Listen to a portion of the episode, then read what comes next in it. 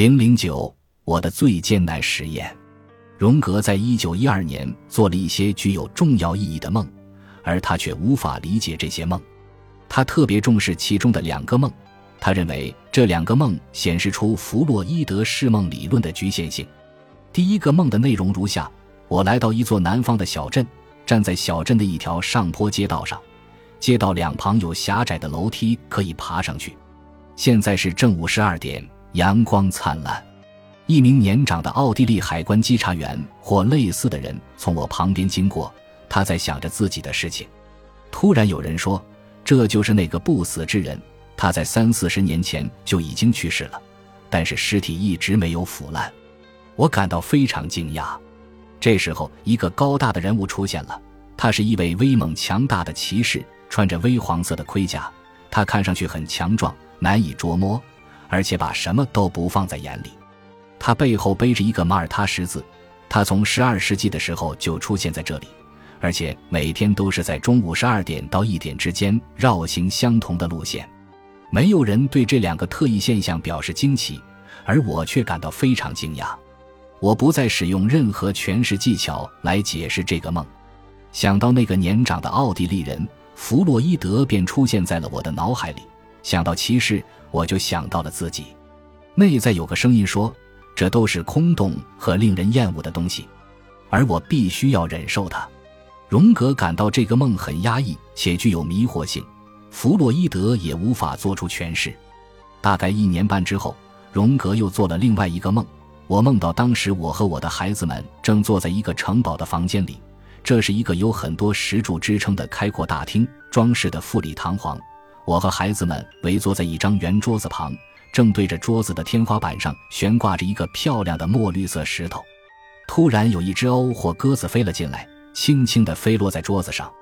我告诉孩子们不要出声，以免他们把这只漂亮的白鸟吓跑了。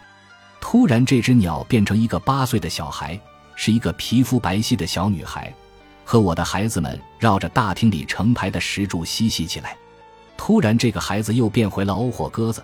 他这样对我说：“只有在午夜的第一个钟头，我才能变成人类，因为熊哥在这时候正忙着和那十二个死者在一起。”说完这些话，这只鸟就飞走了。接着我就醒了。在《黑书二》中，荣格指出，正是这个梦使他决定与三年前遇见的那位女性建立关系。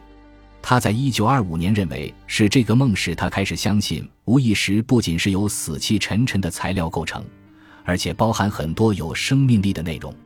他补充说，他想到了翠玉录的故事、十二使徒的故事、黄道十二宫的标志等等，但是他却完全无法理解这个梦，只是感到梦中包含大量无意识的活力。我知道任何技术都无法解开这个梦的谜底。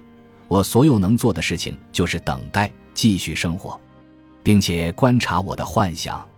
这些梦使荣格开始分析自己童年的记忆，但是没有任何收获。他意识到自己需要重新找到童年时期的情绪基调。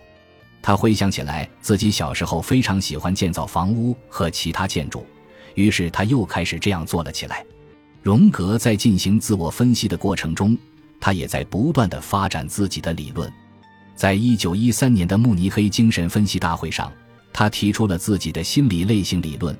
他认为利比多有两个基本的运动：外倾这一类主体的兴趣主要指向外在世界；内倾这一类主体的兴趣主要指向内在世界。根据这个观点，荣格假设人可以分为两类，分类标准是外倾和内倾哪一个占主导。弗洛伊德和阿德勒的心理学实际上就充分验证了他们之间类型的不同，而这两种类型的人都需要自己的心理学，使自己的价值能够得到充分发挥。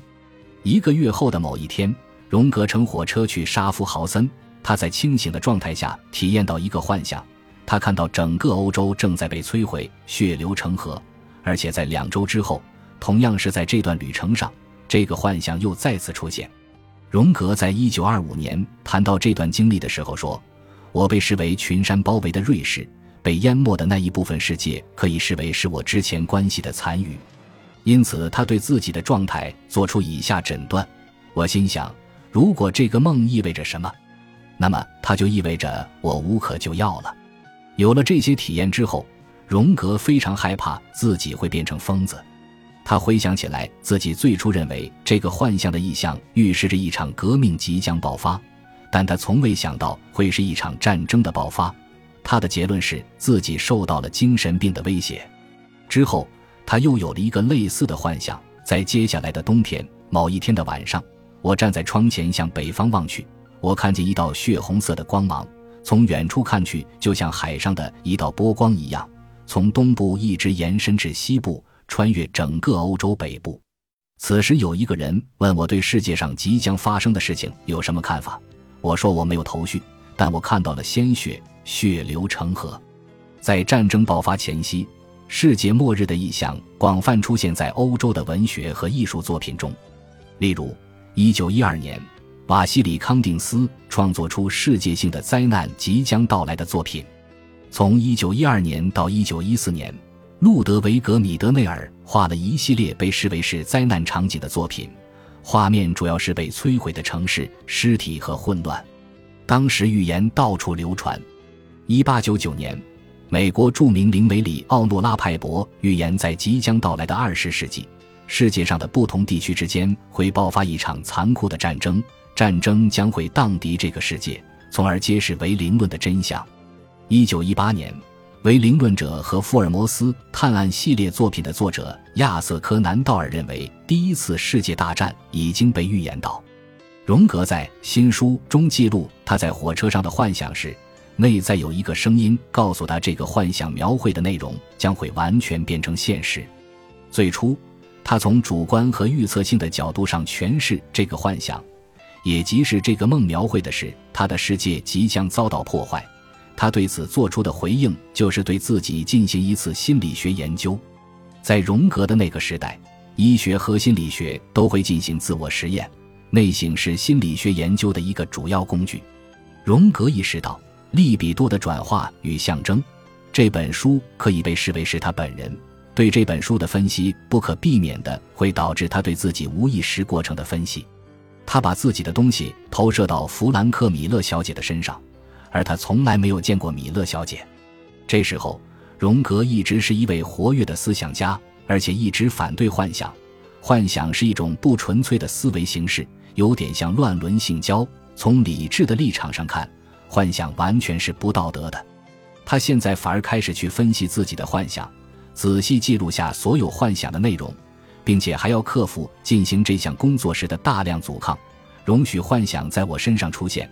就像一个人进入到车间以后，发现所有的工具都在不受他的意志控制的飞来飞去所产生的效果一样。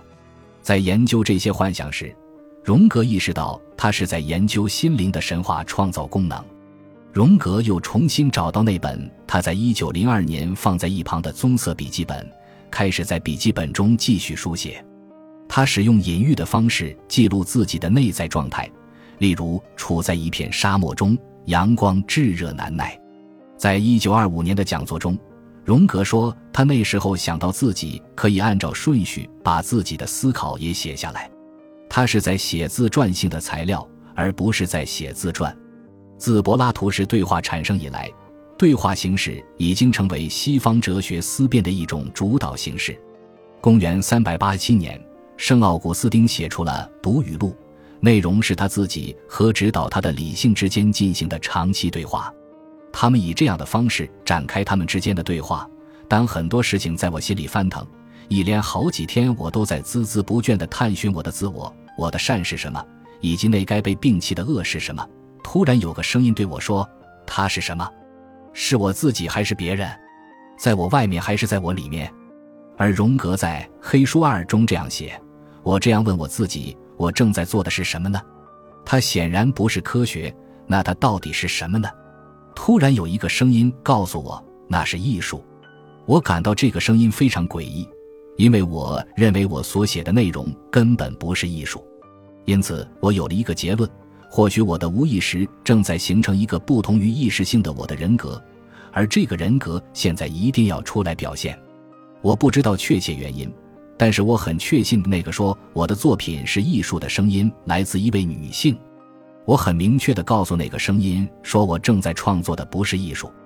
而且我感到自己内部对这个声音产生了巨大的阻抗。但是从此之后，这个声音不再出现了，我便继续写下去。这一次，我将他抓住，并且告诉他：“不，这不是艺术。”之后，我感觉我们好像是在进行辩论。